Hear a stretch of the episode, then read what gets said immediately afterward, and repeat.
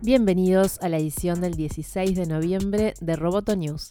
Este podcast es presentado por Mundial, estudio de diseño e identidad visual. Vamos con las noticias.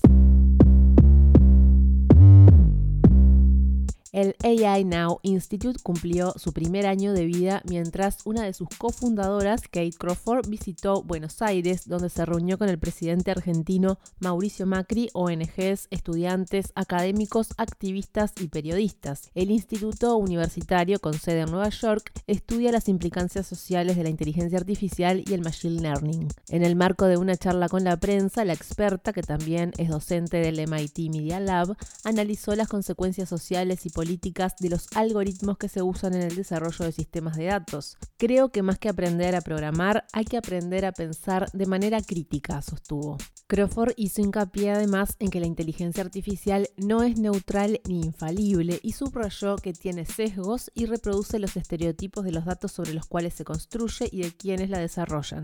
Expresó que es necesario entender que esto ocurre y que puede llevar a generar discriminación, afectar la democracia e incluso profundizar las diferencias entre las clases sociales.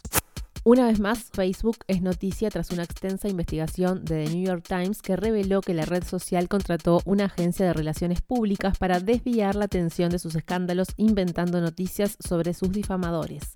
El artículo desarrolla cómo la red social contrató a la firma Definers Public Affairs en octubre de 2017 para enfrentar la crisis de relaciones públicas luego de descubrirse la influencia que tuvieron las publicaciones creadas desde Rusia en la red social antes de las elecciones de 2016 en las que Donald Trump fuera elegido presidente. La investigación detalla que Facebook pretendía desacreditar a los activistas vinculándolos con el financista George Soros. Definers tiene un sitio web llamado NTK Network que tiene una página verificada en Facebook con más de 120.000 seguidores que publica y promueve artículos sobre sus clientes y sobre sus competidores.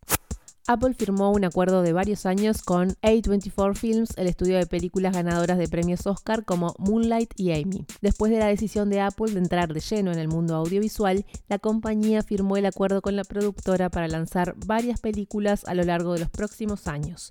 Hasta ahora las dos empresas habían tenido cierta relación, ya que en Estados Unidos no era raro ver que A24 lanzaba sus películas en iTunes de forma exclusiva antes del estreno en cines. Por el momento no ha trascendido más información sobre la que puede ser una de las colaboraciones más importantes del mercado digital en los próximos años.